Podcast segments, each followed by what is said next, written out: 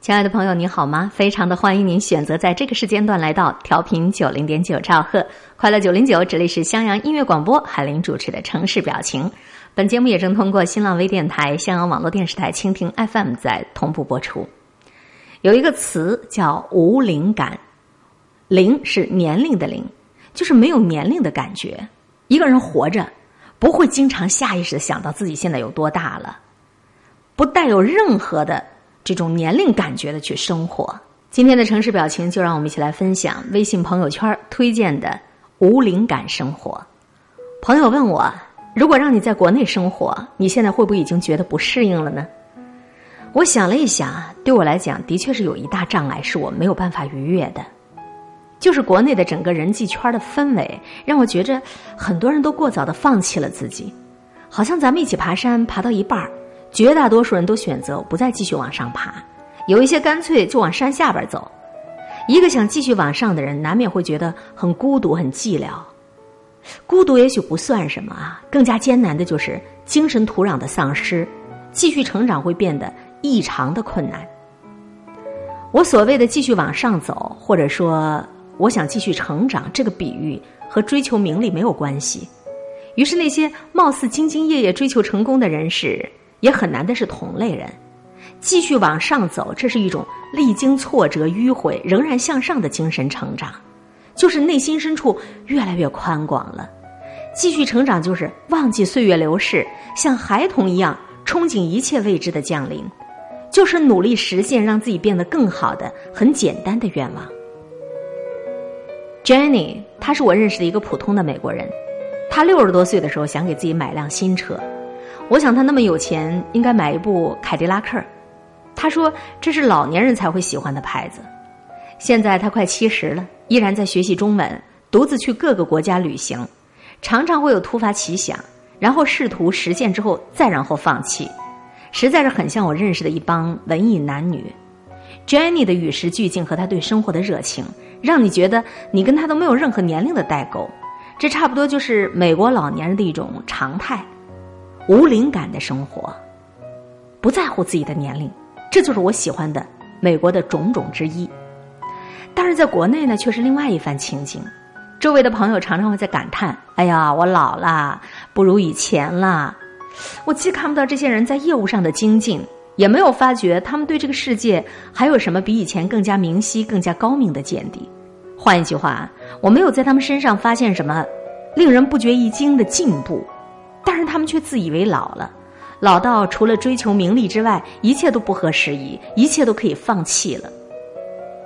我常常问朋友：“你凭什么觉得自己老了呀？”女人的答案呢，差不多都是关于容貌啦、皮肤啦、身材了；男人呢，则觉得自己体力下降啊，性功能减弱了。就为了这点鸡毛蒜皮的小事儿，就让整个心里的年龄完全弥散一种垂暮之气。无论是对自己对周围的人，其实都是一种灾难。意识的衰退伴随而来的，其实就是你真正的衰退。你贡献给这个世界的，就只会是陈词滥调了。我也对国内浓烈的这种养生氛围感到无所适从，什么保肝护胃之类的伪科学养生类的文章充斥着微信朋友圈每逢跟朋友吃饭，也总是有。深谙此道的朋友圈点各类食物的养生功效，这吃饭就是吃饭，把这个功利性引进这个食物模式当做养生方式，我觉得特别难以认同。一个跟你谈中式养生的人，至少看起来老了三十岁，那种和垂暮老人在一起的感受就是如此的结实。它跟你的年龄大小没有关系，跟你的皱纹多少也没有关系。回到上海。我就会陷入一种很抽象的、无处不在的焦虑。你习以为常的生活突然变成了一种与普通观念的对抗。我很难找到无灵感人群的存在。无灵感的人总是试图把自己手里的工作做到完美，总是在往上走，跃进人生辽阔，对一切都保持着好奇心。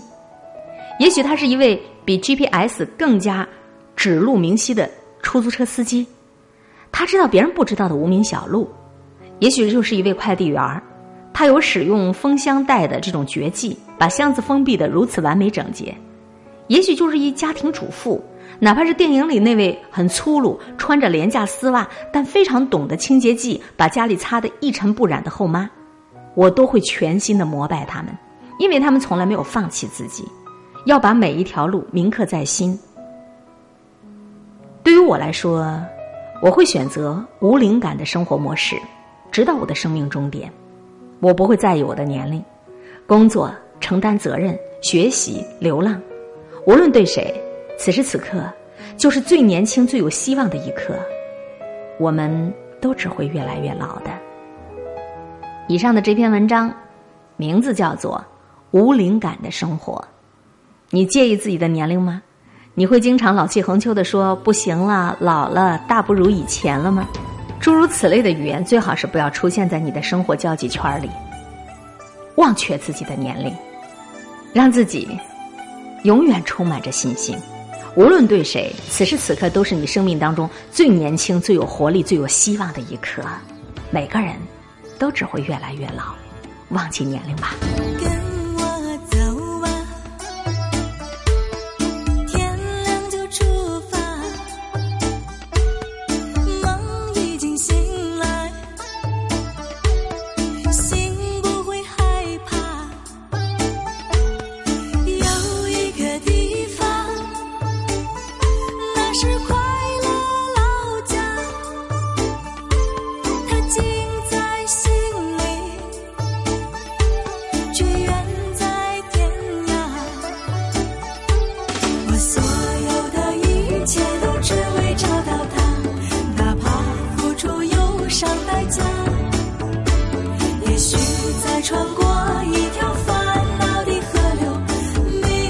生命